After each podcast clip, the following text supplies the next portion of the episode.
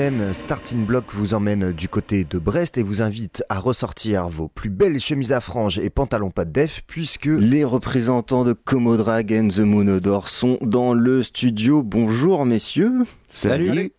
Como Drag and the Moonodor, né en 2019 de la rencontre de deux groupes qu'on pourrait qualifier de rock heavy, psyché, tendance années 60-70, euh, à savoir Moondrag et Commodore. Ce qu'on lit sur euh, Daydream Music, euh, qui vous suit pour, pour la promotion, les deux groupes se sont entendus très vite tant humainement que musicalement, et donc formation du super groupe, super band, Comodrag and the Moonodor, groupe endiablé à mi-chemin entre Crosby, Stills, Nash and Young, Jefferson Airplane et Grand Funk. c'est vous qui l'avez écrit ce truc-là ça, ça vous correspond bien? Ça fait partie de nos influences en tout cas. Ça fait partie, mais pas que. Il y a aussi, euh, bah, pour la partie Moondrag, ils sont un peu plus énervés. Enfin, énervés, mais la partie, ils ont une, comment dire, un. Le rock anglais. Ouais, rock euh, anglais. plus, c'est plus rock anglais, type Deep Purple, ce genre de choses. Et puis rock aussi prog, aussi, avec des groupes comme Emerson, Lake and Palmer. Et nous, on est plus euh, du rock américain, type Détroit, un peu avec MC5. Et on a fait euh, avec Commodore and the Moon tout ce qu'on ne pouvait pas faire dans nos projets respectifs. Je vous ai même pas présenté, mais peut-être je vous laisse vous, vous présenter. J'aime bien faire ça, euh, présentation. Alors soit vous vous présentez vous-même, soit vous présentez euh, les collègues. Eh ben il y a Méline qui est à la guitare et qui fait les chœurs. Et percussion aussi. Et percussion, ouais, et, ouais. Et quel percussionniste? Ah, C'est le meilleur joueur de maracas de l'Ouest. Il y a Slide qui est guitare et chant. Et, euh, et, le, le soufflextone. Je fais du soufflextone aussi un peu. Je commence. Et on a notre euh, mâle charismatique qui fait la basse et qui chante Gudzu. Cet album euh, Greenfields of Armorica, c'est un, j'ai envie de dire un vrai album de rock. Il y a la chanson qui fait bouger la tête, les cheveux avec. Il y a du bon riff de guitare, il y a du slow aussi. Il y a un titre qui fait 10 minutes. Il y a un peu tout ce qu'on cherche dans un album de rock. Comment vous l'avez vous construit, pensé? Pour le live. Vraiment, à la base, c'est comme ça qu'il a été composé, parce qu'à la base, le projet était, a été créé pour le live, en tout cas.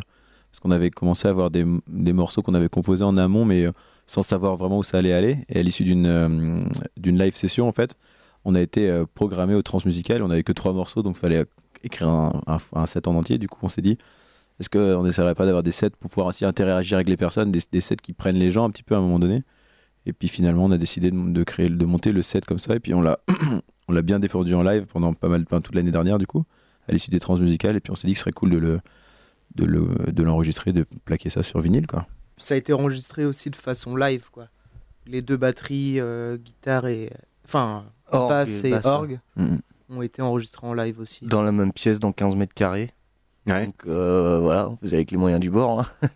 Mais euh, ouais, vraiment le, cet album, il, est, c'est un petit peu à l'inverse de ce qu'on peut faire en ce moment ou ce qui sort du, en ce moment. Du coup, euh, ça a été vraiment composé pour le live avant. On a pratiqué euh, tous les morceaux en live. Et quand on est arrivé en studio, en fait, on n'a pas mis beaucoup de temps à l'enregistrer parce que ben on avait déjà pratiqué les morceaux énormément de fois avant. C'était plus de l'arrangement, ouais. Et c'était plus ouais de l'arrangement et kiffer, euh, enfin trouver plein de trucs de prod qu'on peut pas se permettre de faire en live et que là, pour le coup, en studio, on peut on peut tout faire quoi. Mm. Enfin, plus ou moins. C'est pour ça qu'il déborde d'énergie aussi, je trouve, cet album, parce que finalement, les morceaux avaient été bossés en live en amont, donc on était quand même plus à l'aise que lorsqu'on compose directement en studio. Quoi. Les morceaux étaient entre guillemets rodés, il suffisait juste d'ajuster en fonction de ce qu'on avait envie. Euh. Ouais. Bah, tu le dis, ça déborde d'énergie. Euh, d'ailleurs, on peut écouter le titre qui ouvre l'album, Marie-France, et on revient euh, juste après.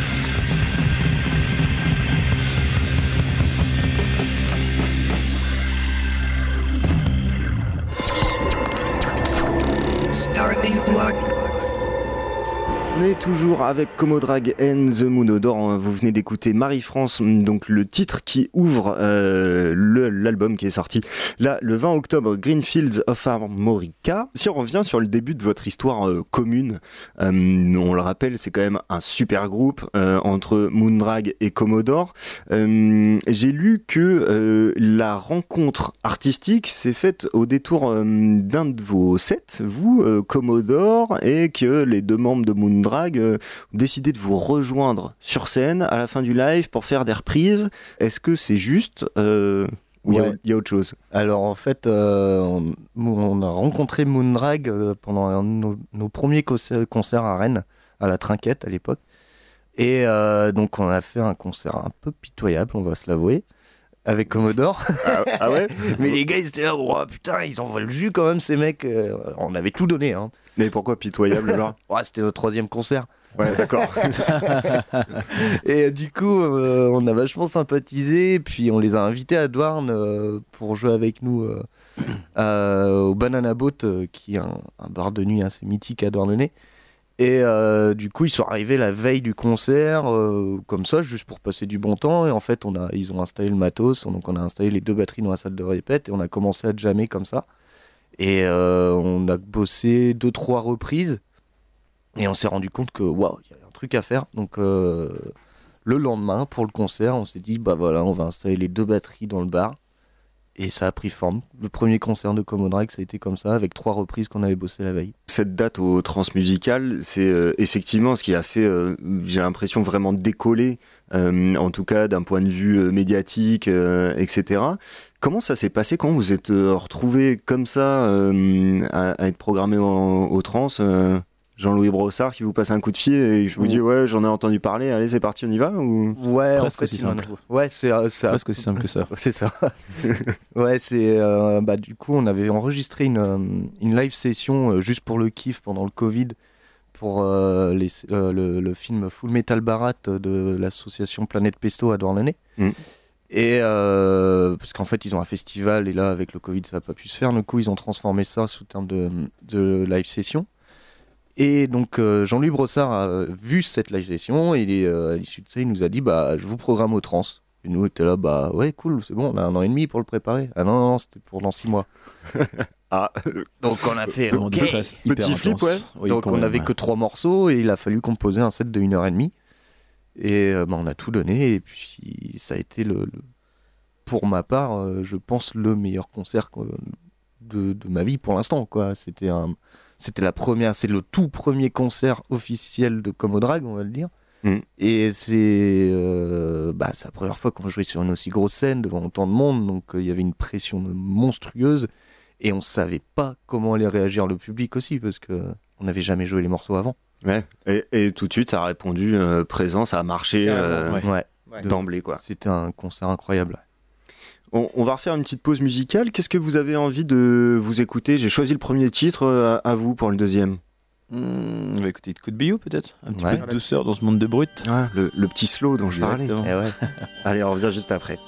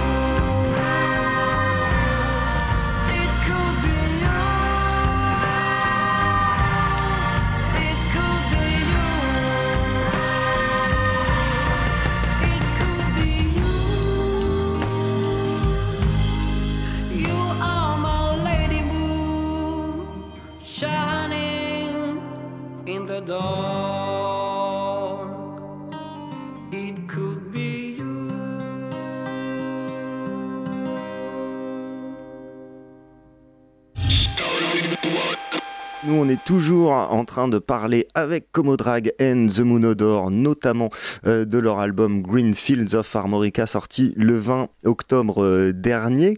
Euh, on, vient d'écouter It Could Be You, on l'a dit, le titre un peu plus slow de, de l'album. Je voulais savoir comment vous bossez ensemble, parce que y a, vous maintenez les projets Commodore, il y a le projet Moondrag, il y a le projet Comodrag and The Moonodor.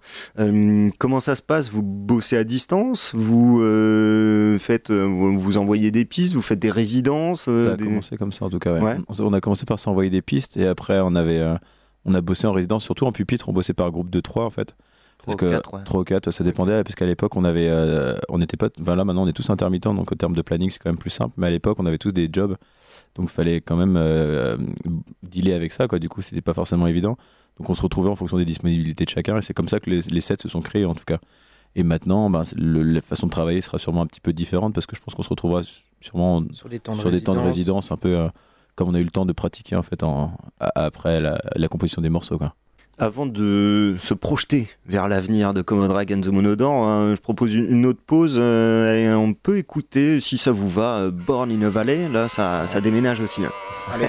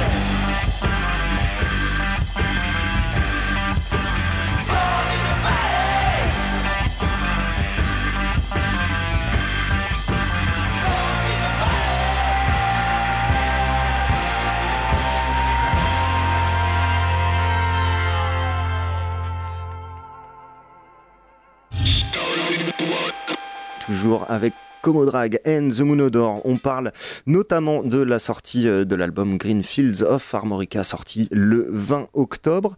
Euh, on, le disait avant cette euh, pause musicale, on, enfin, je voulais me projeter un petit peu sur ce qui va se passer. en fait, vous avez déjà pas mal tourné, mine de rien, avec Comodrag and the Moonodore. on l'a dit, les trans, ça va tourner en France, ça va tourner en Espagne aussi, si je dis pas de bêtises. comment ça marche en dehors de France euh, d'ailleurs?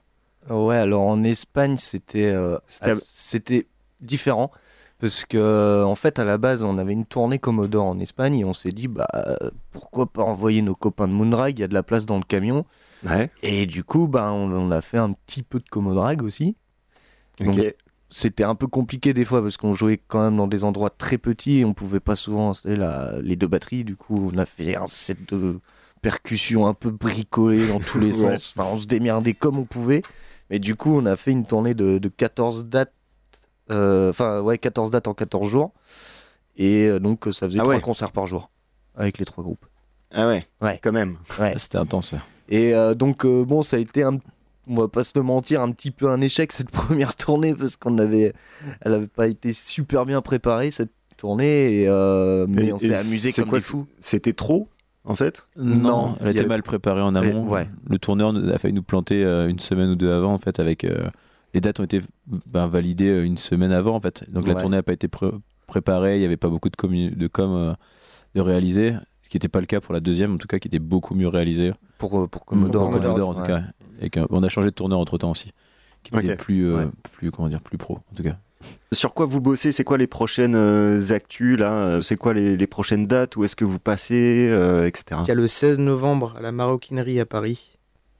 Ouais, le, 23 décembre à Brest. Au, Vauban à Brest. on, a aussi, on joue aussi à Belfort le lendemain de la Maroquinerie. Non, non, c'est sur Saône, pardon. donc le, 16 novembre à Paris, le 17 à C'est-sur-Saône. L'écosystème. L'écosystème et, le, euh, et le 18 à Belfort. C'est la poudrière. Ouais. C'est ça. Évidemment, on peut vous suivre euh, sur les réseaux sociaux, on peut euh, retrouver aussi votre album en CD, en vinyle, ouais, bien sûr, quand même. et puis bon, c'est un peu moins bien, mais les plateformes de streaming, ça peut marcher aussi si vous voulez absolument écouter la musique. Ah bah il faut vivre un peu avec son temps quand même. Et eh ben merci beaucoup les gars. En tout cas, c'était un, plaisir de vous avoir euh, ici dans les studios. Et puis euh, bon, on se quitte quoi sur un Brown Sugar. Allez, allez. Merci à toi en tout cas. C'est ça qui conclut votre album, donc euh, on va conclure l'interview comme ça. Carrément. Merci beaucoup. Merci. Merci.